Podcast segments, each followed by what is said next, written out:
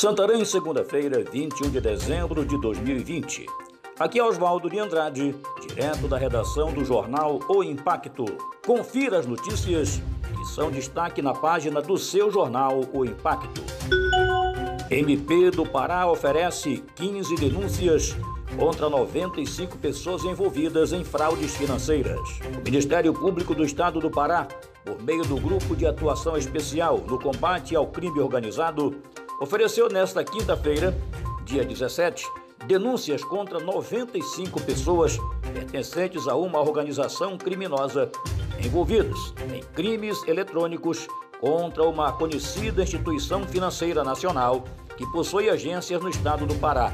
Os acusados, na medida de sua culpabilidade, responderão pelos crimes de lavagem de dinheiro e organização criminosa. Justiça mantém suspensão de festas de final de ano em Belém. A Justiça paraense decidiu manter a suspensão das festas de final de ano em Belém, capital paraense. A decisão foi assinada pela desembargadora Rosileide Maria da Costa Cunha, da primeira turma de Direito Público do Tribunal de Justiça do Pará, que indeferiu o recurso ingressado pelo Movimento Popular Unificado de Belém contra a decisão do juízo da Quinta Vara de Fazenda e também indeferiu liminar em ação civil pública sobre a proibição de atividades e festas de final de ano em função da pandemia da Covid-19. A decisão foi concedida no plantão judiciário da última sexta-feira, dia 18.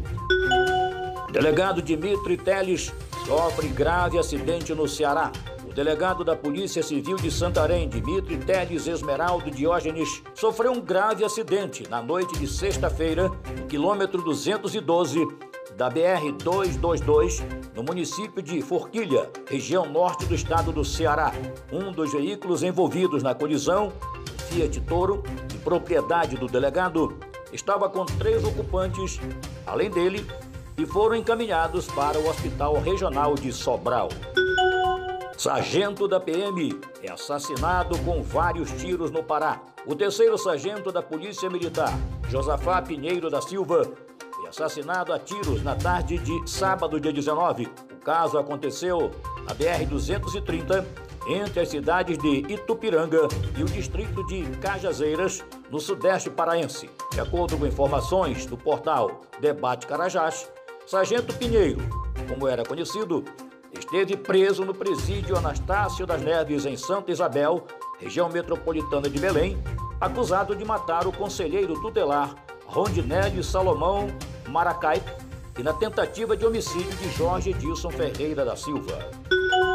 Prorrogados por mais um ano, contratos de servidores do PSSS realizados pela CEMED em Santarém. A Secretaria Municipal de Educação de Santarém, representada pelo seu procurador jurídico, Danilo Aguiar, e pela secretária de Educação, Mara Belo, reuniu-se nesta sexta-feira, dia 18, com o Ministério Público Estadual para tratar do processo seletivo simplificado, cujo edital deveria ser divulgado na data de hoje. Na ocasião, município de Santarém propôs a não realização do PSS 2020-2021, em virtude da deflagração do concurso público municipal que será realizado no decorrer deste ano, conforme acordo entre Prefeitura de Santarém e Poder Judiciário.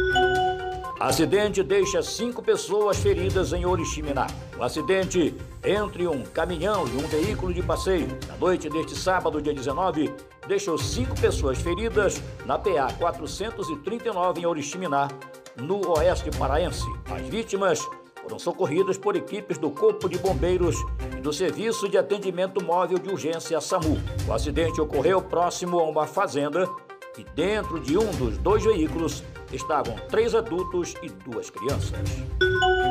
No Pará, jovem mantida em cárcere privado após marcar encontro por aplicativo é resgatada.